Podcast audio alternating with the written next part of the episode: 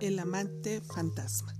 La señora Harding describió por primera vez al amante fantasma en su estudio clásico de psicología femenina titulado The Way of the Woman, publicado por primera vez en 1933. El amante fantasma puede ser visto simplemente la mayoría de las veces como el gran él, el hombre perfecto.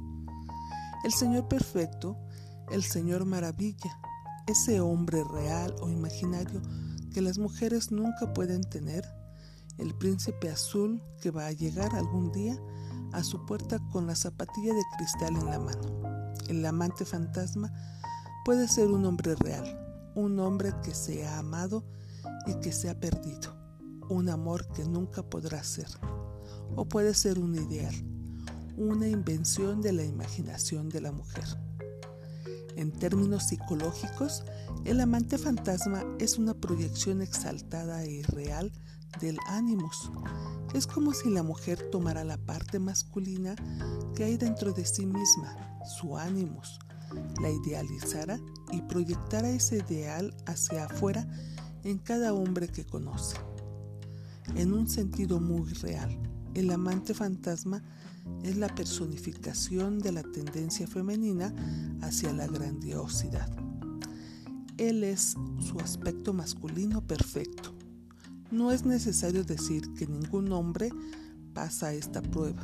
La mayoría de ellos quedan muy por debajo cuando se les compara con el amante fantasma de una mujer.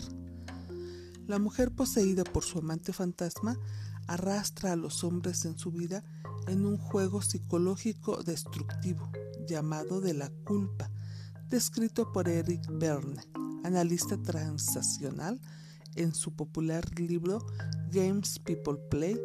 Berne define un juego psicológico como una transacción entre dos seres humanos, el cual parece simple y directo en naturaleza, pero que a menudo tiene un motivo ulterior inconsciente en el fondo. El motivo ulterior subyacente en el juego de la culpa es la destrucción de la intimidad. Las mujeres que lo juegan siempre encuentran alguna falta en el hombre. Él sería perfecto si fuera más alto, más bajo, más rico, más inteligente. Y la mujer permanece casada con su hombre idealizado, el amante fantasma en su mente. La que juega casi nunca se da cuenta de que está siendo crítica. Su amante fantasma es un amo diabólico, celoso de sus intentos de intimidad con un hombre de verdad. Atrapa con firmeza a la mujer en sus garras.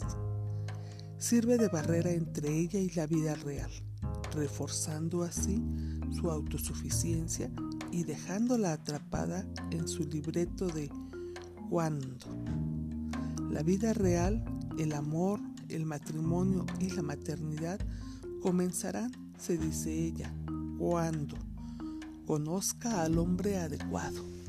Pero el hombre adecuado nunca llega porque todos tienen algo, pero un defecto, una imperfección que de alguna manera es intolerable, en especial cuando se, se compara con la imagen fantasma de la perfección masculina que flota en su inconsciente. Durante los años de la adolescencia es normal que las mujeres tengan fantasmas con el amante de sus sueños, ya que la mayoría de las mujeres crecen con príncipes encantados en su mente. Pero el llegar a ser mujeres significa unirse con un hombre de verdad y amarlo justo por lo que es, no por lo que ella quisiera que fuera. Si el poder del amante fantasma no disminuye, sino que aumenta con el tiempo, su control sobre ella se vuelve tan poderoso que nunca podrá unirse a ningún hombre, pues ella ya está casada con el amante fantasma que vive con ella.